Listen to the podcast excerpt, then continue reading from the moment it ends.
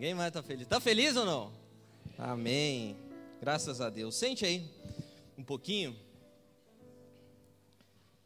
Muito bom estar tá aqui.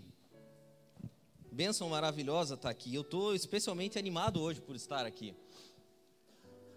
Eu acredito que a mensagem que eu tenho para transmitir hoje seja a mais difícil que eu já preguei. A mais difícil que eu já preguei. Mas eu, sempre quando tenho uma mensagem difícil para falar, eu subo aqui e falo, puxa, não era isso que eu queria falar, tal, sabe aquele negócio? Tipo jogador de futebol, o time vendeu o melhor de si, tal, tal. Só que hoje eu não estou assim, eu estou com uma mensagem super difícil para falar, mas estou super animado para falar ela. E estou orando a Deus que você esteja animado para receber ela. Então, por favor, abra a tua Bíblia no Evangelho segundo escreveu Lucas, versículo 16. Capítulo 16 e o versículo 19. Lucas 16, 19. Acesse, hoje não dá para falar mais para abrir a Bíblia, diz acesse a Bíblia. Mas a minha sogra está ali e ela está abrindo a Bíblia, graças a Deus por ela. Acho que é por isso que eu estou animado para pregar hoje. Minha sogra veio aqui na igreja. Deve ser isso. Lucas 16, 19. Diz o seguinte: Havia um homem rico que se vestia de púrpura e linho fino e vivia no luxo todos os dias. Diante do seu portão foi, fora deixado um mendigo chamado Lázaro, coberto de chagas. Este ansiava comer o que caía da mesa do rico. Em vez disso, os cães vinham lamber as suas feridas. Chegou o dia que o mendigo morreu, e os anjos o levaram para junto de Abraão. O rico também morreu e foi sepultado. No Hades, ou no inferno, onde estava sendo atormentado, ele olhou para cima e viu Abraão de longe, com Lázaro ao seu lado. Então chamou: Pai Abraão, tem misericórdia de mim e manda que Lázaro molhe a ponta do dedo na água e refresque a minha língua, porque estou sofrendo muito nesse fogo. Mas Abraão respondeu: Filho, filho, lembre-se que durante a sua vida você recebeu coisas boas, enquanto Lázaro recebeu coisas más. Agora, porém, ele está sendo consolado aqui, você está em sofrimento. E além disso, entre vocês e nós há um grande abismo de forma que os, que os que desejam passar por nosso lado, do nosso lado para o seu, ou do seu lado para o nosso, não conseguem. Ele respondeu: Então lhe suplico, pai, manda Lázaro ir a meu pai, pois tenho cinco irmãos. Deixa que ele os avise, a fim de que eles não venham também parar nesse lugar de tormento. Abraão respondeu: Eles têm Moisés e os profetas, que os ouçam. Não, pai Abraão, disse ele, mas se alguém dentre os mortos fosse até eles, eles se arrependeriam. Abraão respondeu: Se não ouvem a Moisés e aos profetas, tampouco se deixarão convencer, ainda que ressuscite alguém dentre os mortos. Sabe que uma das formas de você de você fazer com que uma grande verdade perca o sentido e o significado é submeter ela a dois testes. O primeiro teste é o teste do tempo. Você tem uma grande verdade e o tempo decorre, vai passando, passando, passando, passando, passando, passando. E o tempo vai desgastando essa verdade, assim como ele faz com o ferro. Assim como ele faz com todas as outras coisas, o tempo também tem o poder de desgastar a verdade. E uma outra coisa que desgasta uma grande verdade é a cultura. Eu, você, todos nós vivemos numa cultura secular. E eu tinha nos últimos tempos eu tenho estado na companhia de um pastor bem velhinho, chamado Eugene Peterson. Se você tem a Bíblia, a mensagem, foi ele que escreveu aquela tradução. E eu tenho lido todos os livros dele. E esse cara é sensacional. Ah, parênteses, o primeiro já. Cada dia que passa eu me convenço que os pastores velhos são os melhores. Porque está muito moderninho o negócio hoje. Eu acho que o legado que nós estamos deixando para a nossa geração é uma igreja pintada de preto. Talvez a gente chegue lá no céu um dia e fale assim: qual foi o legado, Tico, que você, aquele jovem pastor, deixou para a igreja do Brasil? Pô, pintamos a igreja de preto. Revolucionamos, colocamos luzes. E eu tenho estado na companhia de Eugene Peterson, e a coisa mais fundamental que ele tem dito para mim é o seguinte: Cara, o cristão é um ser contracultural. O cristão é um cara que nada contra a corrente. Se você está indo em sentido da corrente, você está indo para o lugar errado. O cristão é um cara esquisito. E quando eu comecei a ler o Jim Peterson falando isso, eu falei, cara, mas a gente tem que influenciar, tal, tem que influenciar, mas não, não mudando o conteúdo. O cristão é um cara estranho. E essa mensagem surgiu para mim pela seguinte motivação. Eu estava vendo um pastor americano pregar, e ele disse uma coisa que me deixou estarrecido. Ele disse o seguinte: 45% dos cristãos norte-americanos não acreditam que o inferno é uma coisa real. 45% dos cristãos dos Estados Unidos não acreditam que o inferno existe. Eu falei, mas não é possível um negócio desse. É, é, é a verdade, está escrito na Bíblia. E eu decidi fazer o meu próprio teste, ainda que não com margem de erro e Datafolha, Ibope, para comparar os dois, mas é Instituto Tico de Pesquisas. E eu coloquei essa semana no meu Facebook, pedindo ajuda, que eu queria desenvolver uma mensagem, e eu coloquei lá duas perguntas absolutamente simples, que demandariam uma resposta absolutamente simples, do tipo sim e sim. Primeira pergunta: é possível conciliar a imagem de um Deus gracioso e amoroso com a realidade do inferno? Primeira pergunta. Segunda pergunta: se você respondeu sim, né, obviamente, você acredita que terão pessoas no inferno? Não parecem duas perguntas simples de ser respondidas à luz da Bíblia? Quando você, lê, quando você escuta o texto que eu li aqui no começo, não parece simples de responder? Pois bem, respostas foram as mais variadas possíveis, desde não sei, não sei, até Depende de que tipo de inferno você está falando, porque o inferno tem três realidades. Então nós vamos para o texto gigantesco. Qual é a doutrina teológica que nós vamos seguir? É... Teve, teve gente, até parabéns, porque teve gente que respondeu assim, sim e sim, para as duas perguntas. Mas uma boa parte das pessoas elucubrou sobre a natureza do sexo dos anjos, e o que, vai ser? E no, é fogo, mas que fogo é esse? Porque o original do não sei do que. Cara, e é assustador. É assustador porque a realidade da vida eterna sumiu dos nossos púlpitos. Ninguém mais fala disso, e o Marcos hoje acabou de falar aqui, nos desafiar. E eu já estou cumprindo logo o desafio, você nem sabia, mas eu já estou aqui já para isso. E eu, eu fiquei chocado porque fazem praticamente quatro anos que eu prego um domingo sim, um domingo não, um domingo sim, um domingo não. Isso é, cara, é desgastante, mas é abençoado ao mesmo tempo. E eu fui revisar todos os meus esboços e sabe qual deles falava sobre a realidade da vida eterna, do céu e do inferno? Nenhum. E sabe uma das coisas que Jesus mais falou a respeito? Cara, um dia você vai morrer. E o dia que você morrer, haverá uma realidade pós-morte para você. Ah, mas não, Jesus, Jesus é amor. Jesus... Não, meu amiguinho, não é. Não é só isso. Ele é amor, mas ele não é só isso. Ah, mas esse negócio de inferno é do Antigo Testamento. Não é, não. É do Novo Testamento. É, mas Jesus agora já resolveu todas as coisas. No final vai ficar todo mundo muito bem. Vire todas as páginas da sua Bíblia e chegue no Apocalipse. A gente está adorando a pílula, sabe? A gente está. Eu acho que a gente está cometendo o maior de todos os equívocos, que é apresentar para as pessoas um Deus customizado. Você é tatuadão? Nada contra os tatuadões, tá?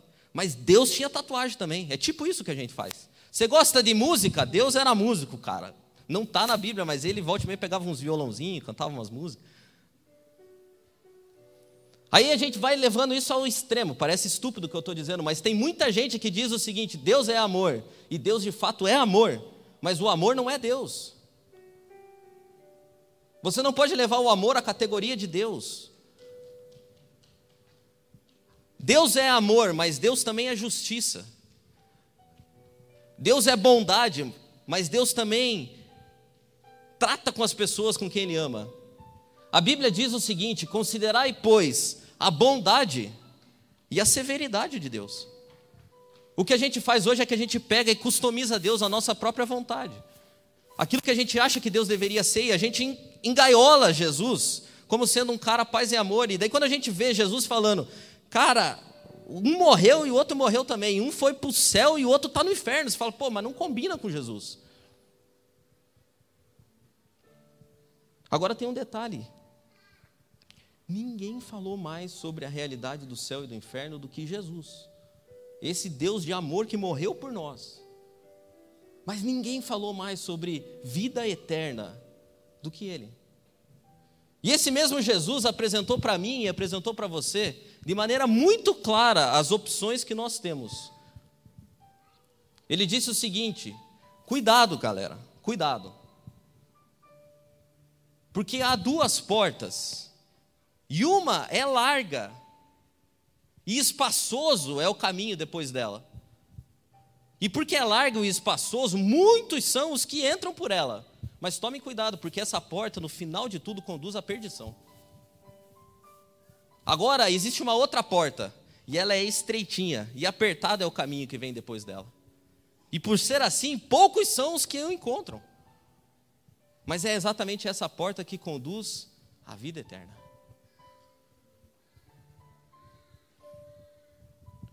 Por isso, meu trabalho aqui hoje é falar para você a verdade. Esse é o meu trabalho aqui. E o teu trabalho é sabendo a verdade tomar uma decisão para a tua vida. Eu não estou aqui para oferecer para você vertentes teológicas a respeito da salvação, porque eu não tenho conhecimento para isso. E graças a Deus por isso, cara. Também não busco manipular as escrituras para que eu consiga encontrar um jeito de viver de qualquer forma e ser salvo.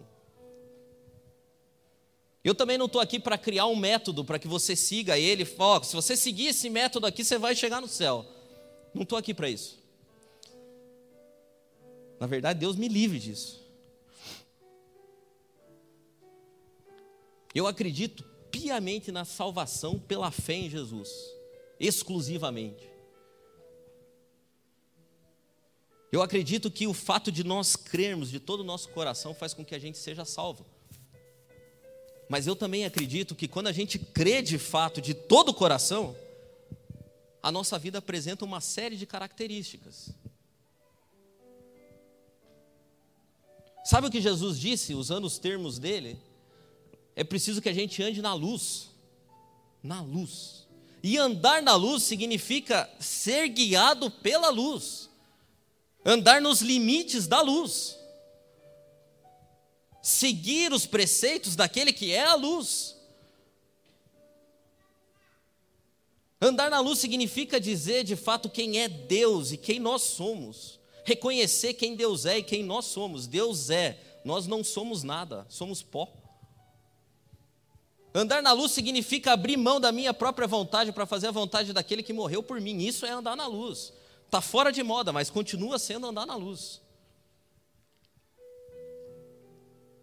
E tem um texto que faz com que eu e você consigamos perceber se estamos andando na luz ou não. A galera ficava nessas discussões. Pode assim, como é que é, como é que não é? Que, e João decidiu acabar com a confusão. E ele escreve em 1 João capítulo 2, versículo 2, a forma de você saber se está andando na luz. Esta é a forma de ter certeza que conhecemos a Deus da maneira correta. Que maravilha! Você não queria uma forma de saber se você está servindo a Deus? Aqui vai. A maneira correta é guardar os seus mandamentos. Se alguém afirma, eu conheço bem, mas não guarda os mandamentos, é um mentiroso. A sua vida não combina com as suas palavras. Mas aquele que guarda a palavra de Deus demonstra o amor amadurecido de Deus é o único meio de saber que estamos em Deus. O único meio de saber se estamos em Deus. E hoje nós estamos aqui diante da mesa de Deus. E a Bíblia diz que todas as vezes que nós nos sentamos diante dessa mesa, é um tempo em que nós devemos nos autoavaliar. Eu não posso avaliar você, você não pode avaliar a mim, mas a mesa na qual nós estamos sentados pede que nós nos autoavaliemos. E você sabe que, apesar da minha pouca idade, eu sinto muitas dores, cara. Eu acho que eu devo. A minha mãe me registrou atrasado, acho que ela esperou uns 15 anos para me registrar, não é possível, cara. Eu acho que eu tenho 50 anos, não tenho a idade que eu tenho, eu tenho 50. Não... Eu sinto muita dor, e eu fui num médico, o cara é doido, o cara me pediu o exame de tudo quanto é tipo. A Unimed vai cortar o credenciamento daquele cara, porque não é possível, cara. Faz um mês que eu estou fazendo exame. Agora só falta mais um. Ele pediu um exame que nem nenhum laboratório faz. Eu tenho que achar o laboratório para ter uma ideia do tanto que o cara pediu. E eu fui tirar o sangue para fazer o exame. E é interessante quando você faz exame de sangue, que eles não dizem para você se você está doente ou não. Eles pegam o teu sangue, analisam o teu sangue e colocam um valor lá. E do lado eles colocam um valorzinho de referência, né? Tem um valor de referência do lado. E eu fui fazer o exame e a mulher veio com 18, não é, não é hipérbole, é com 18 tubos de sangue para tirar de mim. Eu falei, cara, o que é isso? Ela falou que ele pediu bastante, né? Eu falei, é, pô, é bom que eu vou melhorar agora, né? Você vai tirar tudo meu sangue, vai acabar a minha dor, né? E tô eu lá, 18 tubos de sangue tirados. E agora eu vou pegar o resultado eu já sei que não é muito bom, porque no começo do ano eu fiz, tinha muitas coisas que eu precisava melhorar na minha vida. E lá nesse exame vai vir o seguinte: todas as coisas que eu tenho e como eu deveria estar. E hoje o que eu desejo apresentar para você aqui como caminho de porta estreita e de porta larga é exatamente isso. Você tira o seu próprio sangue, são 18 tubos. Não são 18 pontos, mas bem que poderiam ser. E você analisa. Analisa como você está. E eu achei um texto aqui que é preciso, margem de erro, zero. 0% de margem de erro para você analisar a tua vida. 2 Timóteo capítulo 3, o apóstolo Paulo já está velho, preso, injuriado, porque a igreja que ele fundou está sendo atacada. A galera tinha abandonado ele, poucos tinham sobrado e ele está falando absolutamente a verdade. Exatamente o que eu desejo aqui para mim, para você, para nós todos. Não há expectativas irreais, não há no apóstolo Paulo nenhuma ideia de, cara, vamos contornar a situação, vamos achar um meio termo. Não há meios termos para o apóstolo Paulo nas epístolas pastorais, Timóteo e Tito. Não há. E é maravilhoso isso, porque aí a gente tem a realidade dos fatos. 2 Timóteo capítulo 3, versículo do 1 ao 7, diz o seguinte: Sabe, porém, isto, que nos últimos dias sobrevirão tempos trabalhosos porque haverá homens amantes de si mesmos, avarentos, presunçosos, soberbos, blasfemos, desobedientes a pai e mães, ingratos, profanos, sem afeto natural, irreconciliáveis, caluniadores, incontinentes, cruéis, sem amor para com os bons, traidores, obstinados, orgulhosos, mais amigos dos deleites do que, do que amigos de Deus, tendo aparência de piedade, mas negando a eficácia dela. Destes, afasta-te. Porque destes, deste número são os que introduzem pelas casas e levam cativas mulheres nécias, carregadas de pecados, levadas de várias concupiscências, que aprendem sempre e nunca podem chegar ao conhecimento da verdade. Está aprendendo toda hora, mas nunca aprende. Aí ele termina o capítulo 3 e depois, tipo, ah, Timóteo, esqueci mais um negócio lá. 2 Timóteo, capítulo 4. Daí. Ele começa a falar um monte de coisa, depois ele lembra, esqueci mais, uma, mais algumas coisas. Pois virá o tempo que não suportarão a sã doutrina. Timóteo 4, 3. Pelo contrário, sentindo coceira nos ouvidos, segundo seus próprios desejos, juntarão mestres para si mesmos. Eles se recusarão a dar ouvidos à verdade, voltando-se para mitos. Esses são os valores de referência, meus e seus. Nosso sangue é comparado com isso aqui. E sabe o que é mais interessante nesses textos aqui? É que a gente olha isso e fala assim: o cara está falando de gente que está lá, lá fora. Mas não é. Porque veja o que ele disse aqui: ó, o pessoal tem aparência de piedade. É nós. Aparência de piedade tem as pessoas que estão sentadas aqui. Quem está lá fora fala: Quer saber de uma coisa? Eu estou me lixando. É a gente que tem a aparência de piedade. E, e eu, eu comparei o meu sangue com isso aqui. E eu fiquei chocado, porque, vamos falar a verdade, gente. Aqui, ó. Veja a lista dele. A gente olha para isso aqui, isso aqui nem parece pecado. Né? Vamos lá. Desobediente de pai e mãe. É, é normal. Pô, é normal ser desobediente de pai e mãe. Você está achando que é mentira o que eu estou falando? Se inscreva aqui no Ministério Infantil. Você vai ver criança xingando o professor aqui. Eu não estou falando lá na escola, não, estou falando aqui atrás, aqui, ó. Tá? Se inscreva aqui se você acha que é mentira o que eu estou falando para você. Mas é normal, afinal de contas.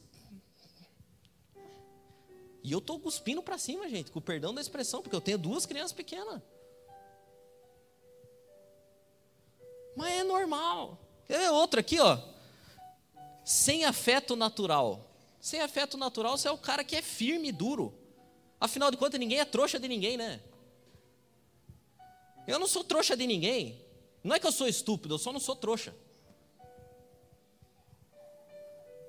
Isso é pecado? A gente deveria ser trouxa?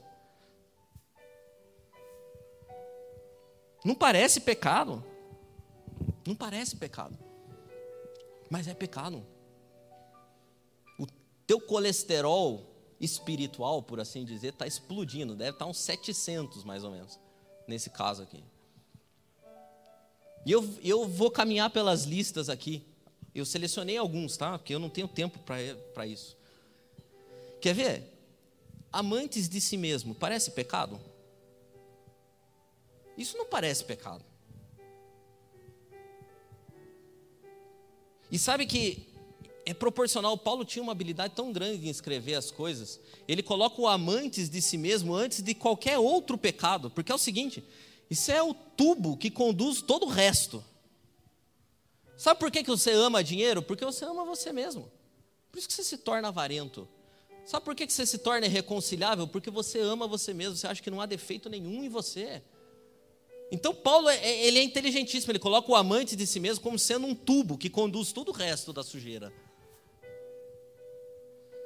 E isso é tão enraizado na nossa cultura que a igreja fomenta isso. Ela diz para você, até com base bíblica, vou dar base bíblica para você ser amante de si mesmo. O Senhor Jesus disse: amará o seu próximo como a ti mesmo. Logo, a solução para amar o próximo é me amar mais.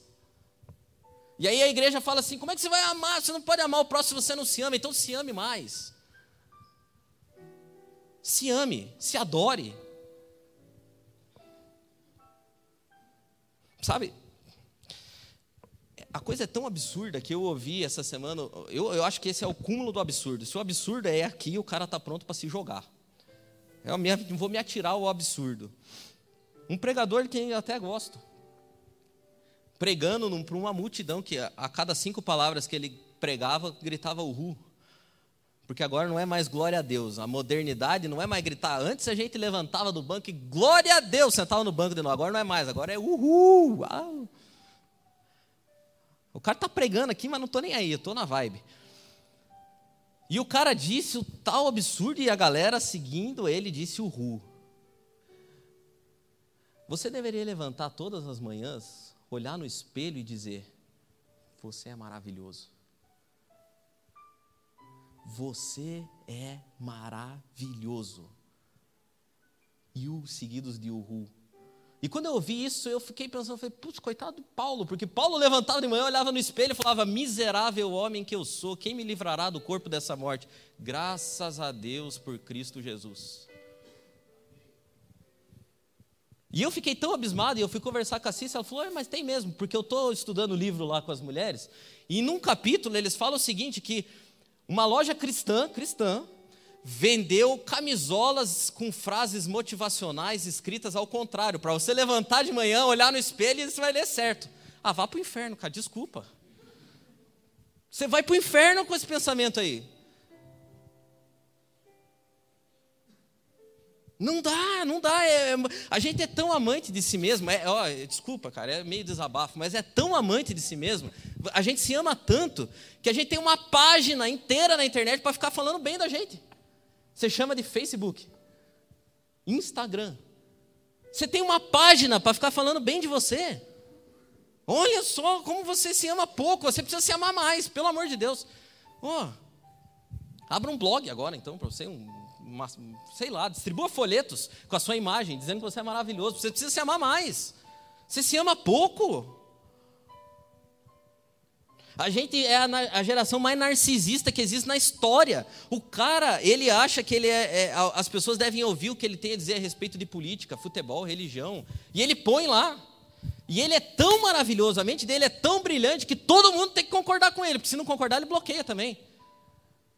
Meu Deus do céu. Meu Deus do céu. Meu Deus do céu. Está explodindo o colesterol. Falaram a, mentira para você, viu? A igreja falou a mentira para você, o mundo está dizendo a mentira para você, eu estou aqui para te dizer a verdade. Você não precisa se amar mais, você precisa se amar menos. Menos. Lembra daquele cara? Menos, menos. Bem menos. Bem menos. Bem menos. Outra coisa que não parece pecado mais, a gente nem sabe o que significa. Profano profano. Alguém profano é alguém que vive como se nada fosse sagrado. A gente vive na, na, de forma profana, porque nada para a gente mais é sagrado. Pô, choveu, cara? Ah, não, vou na ceia. Porque... O que é sagrado para você? Quais são as coisas que você fala assim, ó, isso aqui eu não abro mão, isso é sagrado, cara, para mim. Eu não durmo sem orar, eu não, sei lá, alguma coisa. Tem alguma coisa na tua vida que você olha e fala assim, ó, isso aqui para mim é sagrado.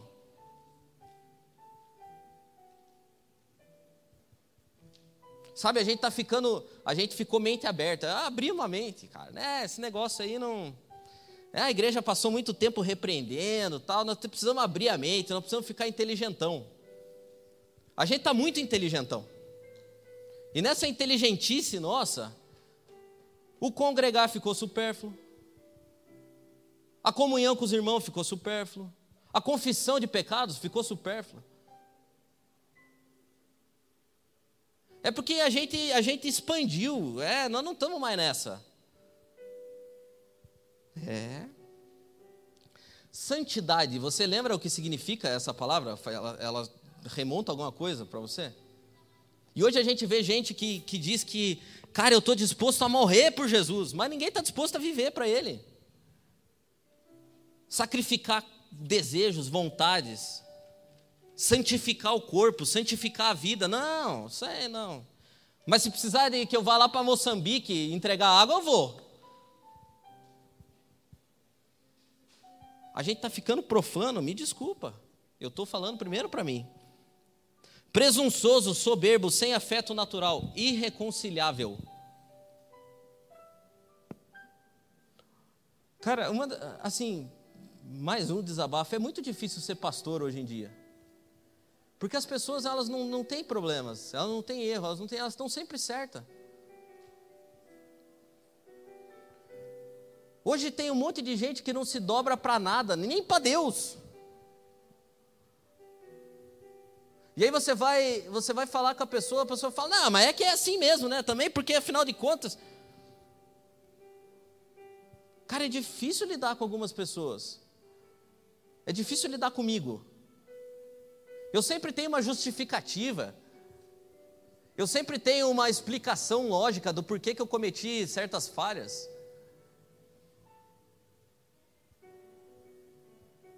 A gente está chegando a tal ponto de, de, de cauterização da mente que as coisas não são mais nem pecado.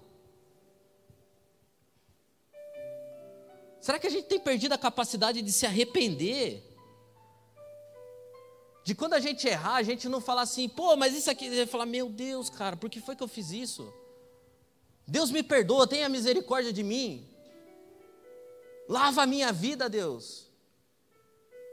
Eu preciso muito melhorar mesmo. Cara, eu não fosse a graça de Jesus por mim, eu estaria perdido. Mas não, a gente racionaliza o pecado, a gente diz que não é bem assim, que não é bem assado, que não.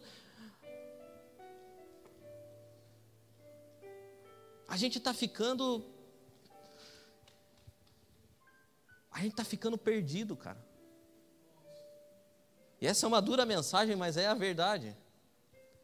A gente se parece cada vez mais com aquele com aquele fariseu que subiu lá para o templo e falou: Graças a Deus, ó oh, Deus, eu te agradeço tanto que o Senhor não me fez pecador que nem esse cara aqui do lado, não me fez escravo e nem mulher.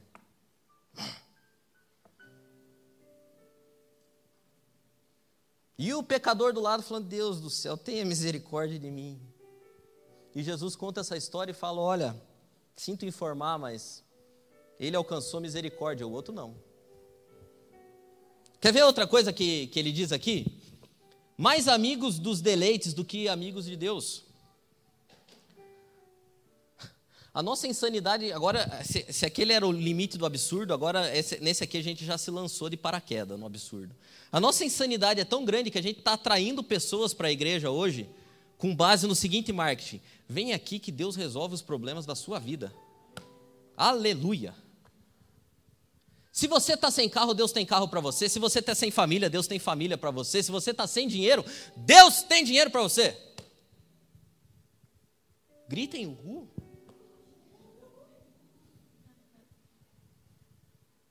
Venha para Jesus, você vai ficar rico. E eu fico imaginando a seguinte cena, cara, de verdade. Jesus andando por lá e o pessoal do marketing de Jesus atrás de Jesus. Jesus, nós vamos fazer um congresso e vamos atrair multidões e olha, vamos encher, vai ser lá no Coliseu, né, o estádio cheio. E nós estamos fazendo uns cartazes aí para distribuir, inclusive vamos patrocinar uns links no Facebook, no Instagram, vai bombar, tá?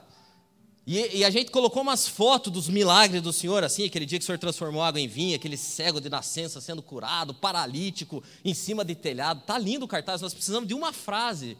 O Senhor coloca aí para descrever quem o Senhor é. E Jesus, certo, que disse para eles assim: Eu tenho uma boa, coloquem aí.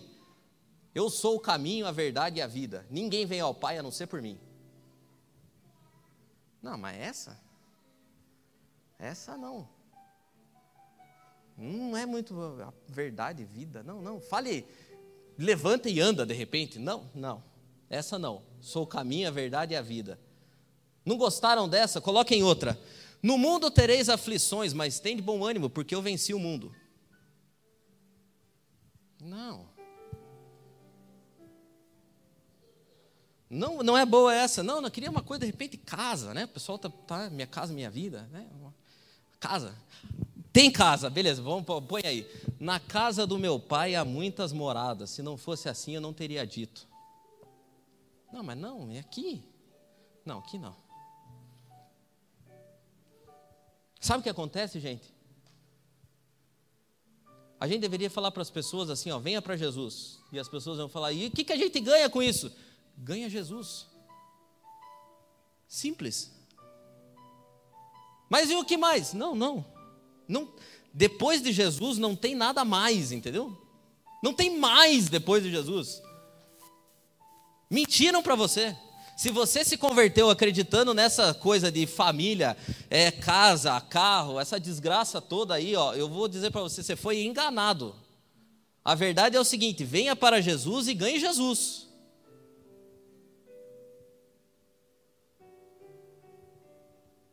Eu sou o caminho, a verdade e a vida, ninguém vem ao Pai a não ser por mim. É isso que você ganhou. Sabe, vão chegar tempos, Timóteo, em que as pessoas não vão suportar a sã doutrina, não vão suportar, elas vão, elas vão ter coceira no ouvido, vão começar a falar da sã doutrina e os caras vão se levantar e tal, e vão achar outro lugar, porque nesse dia a galera vai correr atrás de gente que fale aquilo que eles querem ouvir. Sabe, a gente vive num tempo ultra, mega power veloz. O que eu estou dizendo aqui já não serve mais, porque alguém em algum outro momento está dizendo totalmente o contrário do que eu estou dizendo aqui. E se você abrir o YouTube, você vai ver 100 pregações diferentes dessa. A gente vive num mundo líquido, as verdades sólidas desapareceram. E a verdade que um dia a gente recebeu, talvez com todo o coração, está sendo esmagada pela cultura que a gente vive esmagada. Sabe que, assim, ó, na boa, cara. Se você quiser ouvir qualquer coisa, sempre vai aparecer um PhD para falar aquilo que você quer ouvir. Se você quiser ouvir que não existe céu e inferno, eu arrumo uma série de caras com todo o pós-doutorado que você possa imaginar para dizer para você que não tem. Sempre vai ter alguém para dizer que o teu pecado não é pecado, é uma falha. É igual as crianças que são arteiras, hoje elas não são mais arteiras, é uma série de outras coisas que tem. Tem explicação para tudo. Só que eu fico me imaginando que nós somos, estamos arriscando às vezes a nossa salvação e a nossa vida eterna, igual naquele, igual a gente se arrisca na estrada, quando o caminhoneiro dá o pisca para a direita e você taca o pau, você nem vê se está vindo o carro ou não, você já passa mesmo, porque ele disse. Não é assim? O caminhoneiro dá pisquinha ali, você fica. A hora que o caminhoneiro mudou o pisca, você tira o carro do lado e pau. Na vida eterna nós estamos assim, ó. O Jean disse, bicho, o Jean é PHD. O Jean disse que não tem, que pode viver de qualquer jeito, então vamos, vamos meter ficha. A gente é o cara que ultrapassa o caminhão sem nem olhar para nada, porque um PHD disse para nós que vai dar certo. Só que lá naquele dia o PHD vai dar conta dele e você vai dar conta de você, meu amiguinho.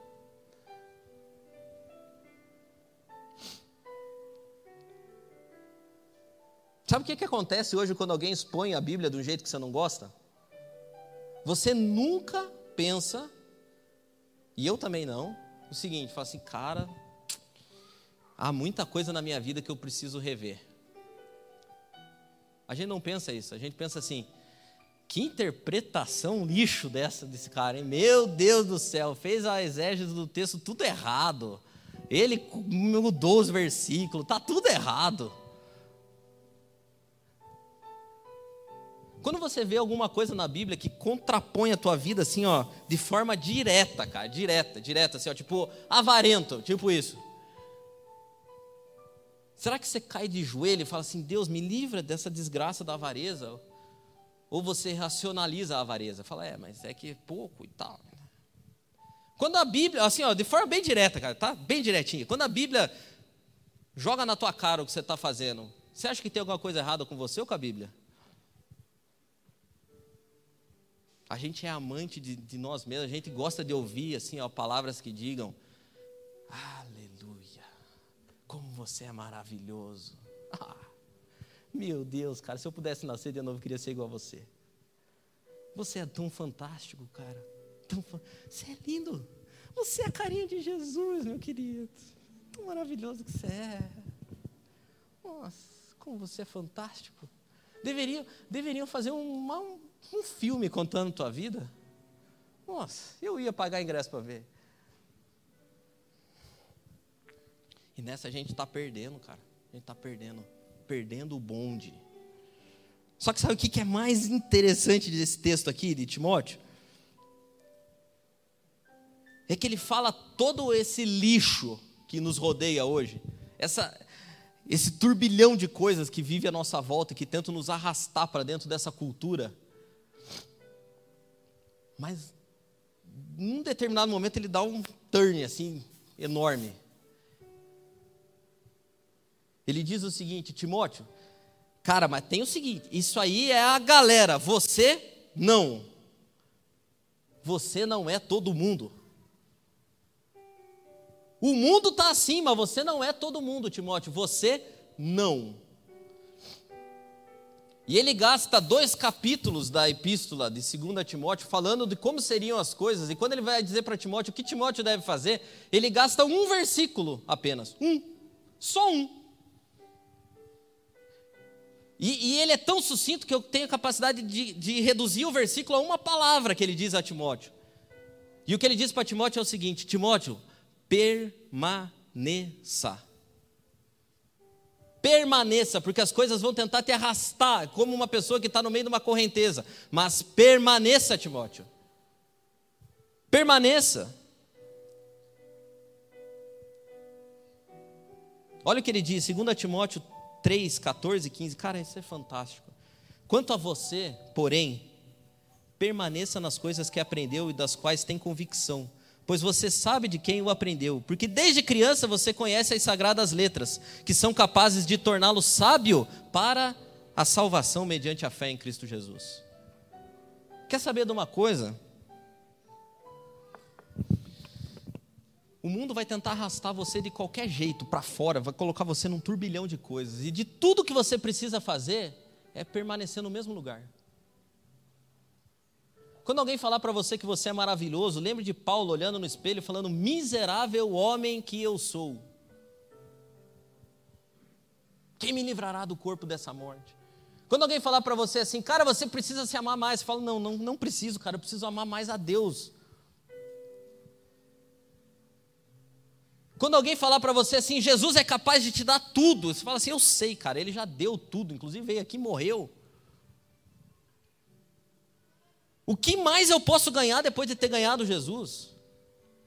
O que Paulo estava dizendo para Timóteo, diz para mim e para você o seguinte, cara, permaneça, permaneça, permaneça.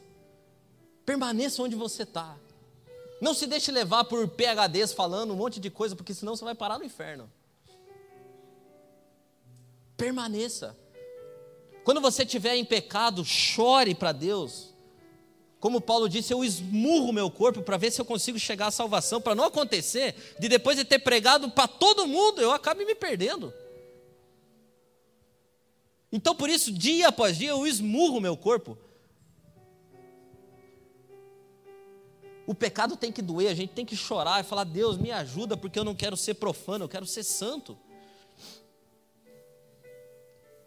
Eu não estou dizendo que eu não tenha pecado, mas eu sei, e Deus sabe o quanto isso me custa. Deus me livra da avareza, me livra de ser amante de mim mesmo, me livra de ser irreconciliável.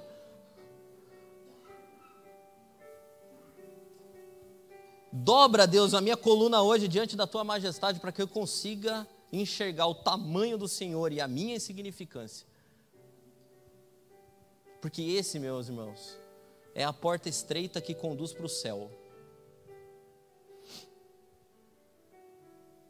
Essa é a porta estreita que conduz para o céu. Eu imagino que a gente vai chegar no céu. Sabe alguém que chegou cansado, assim, arranhado. E alguém vai falar: caramba, veio como? Cara, eu vim a pé, meu amigo. Mas é por você mesmo? Não, Jesus esteve comigo o tempo inteiro, mas nós se ralamos, cara. Eu já não sou aquele cara que entrou pela porta estreita, eu já sou uma pessoa diferente, porque, cara, nesses anos todos que Jesus andou comigo, cara, como eu mudei. Eu não vim aqui pelos meus méritos, mas, cara, no meio do caminho, o caminho me mudou tanto. Estou tudo arranhado. E quando ficou difícil, o que, que você fez? Cara, permaneci. O caminho era tão estreito que até para dar a volta, assim, não dava. Permaneci. De tudo que você precisa fazer hoje, cara, permaneça. Você está procurando uma coisa nova, revolucionária. O Evangelho não é, não tem como ser mais revolucionário do que aquele que foi apresentado para você. Não tem. O céu é, é, é, o céu é a coisa mais maravilhosa que nós podemos ter. Não tem como você ter outra coisa. Não tem. Não tem como ter uma novidade maior do que um Deus que decidiu se fazer carne e morrer por nós. A porta continua sendo estreita. Os caras tentam reformar ela, mas ela insistentemente volta a ser estreita. Sabe que eu, eu amo, cara, a vida de Paulo, eu amo as cartas dele, e ele fala tudo isso para Timóteo, e aí ele dá o resumo dele, ele fala, cara, eu já andei por esse caminho aí estreito, tô tudo arranhado, tô tudo lascado. Vim aqui, tô preso e quer saber de uma coisa? Daqui poucos dias a minha cabeça vai ser cortada, mas eu não tô nem aí, porque para mim viver é Cristo e morrer é lucro. Quer saber o que eu acho de mim, Timóteo? Quer saber o que eu acho que vai acontecer comigo? Quer saber qual eu acho que vai ser a minha vida eterna? Eu vou dizer para você.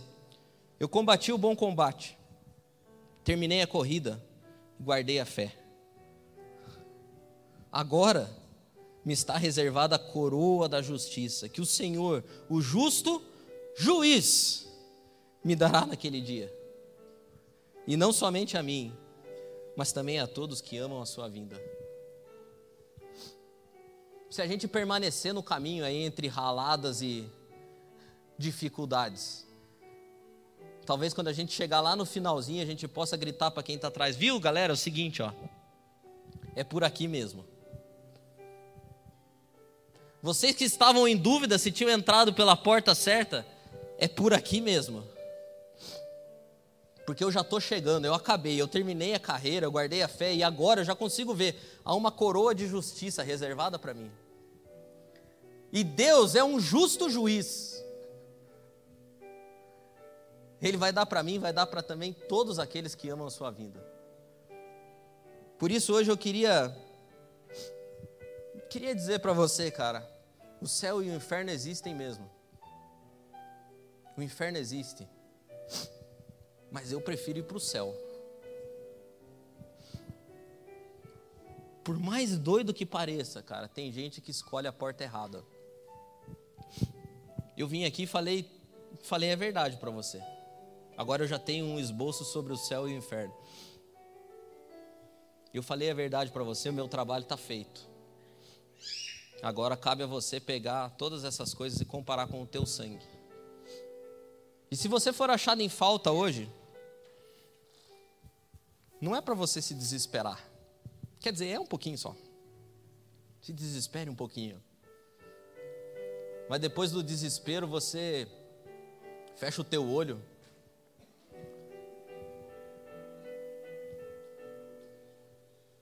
Fecha o teu olho e olha, porque a porta, você pode ter entrado pela porta errada, mas ainda dá tempo.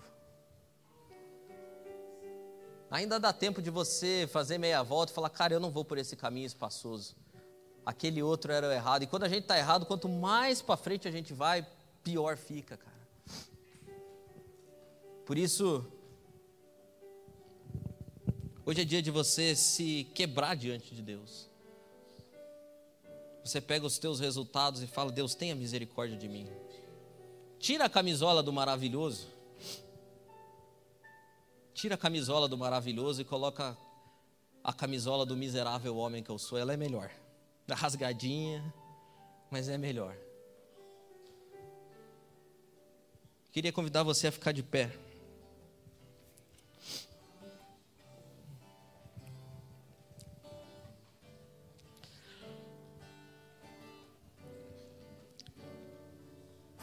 O inferno existe, cara, mas o céu é melhor. Vá para o céu.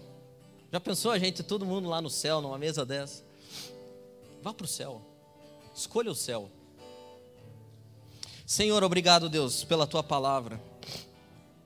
Nos perdoa, Pai, porque às vezes a nossa incredulidade nos domina e a gente perde, Senhor, perde, perde a capacidade de acreditar nas coisas simples que o Senhor nos ensinou. E o Senhor disse que que haveria uma realidade após essa vida.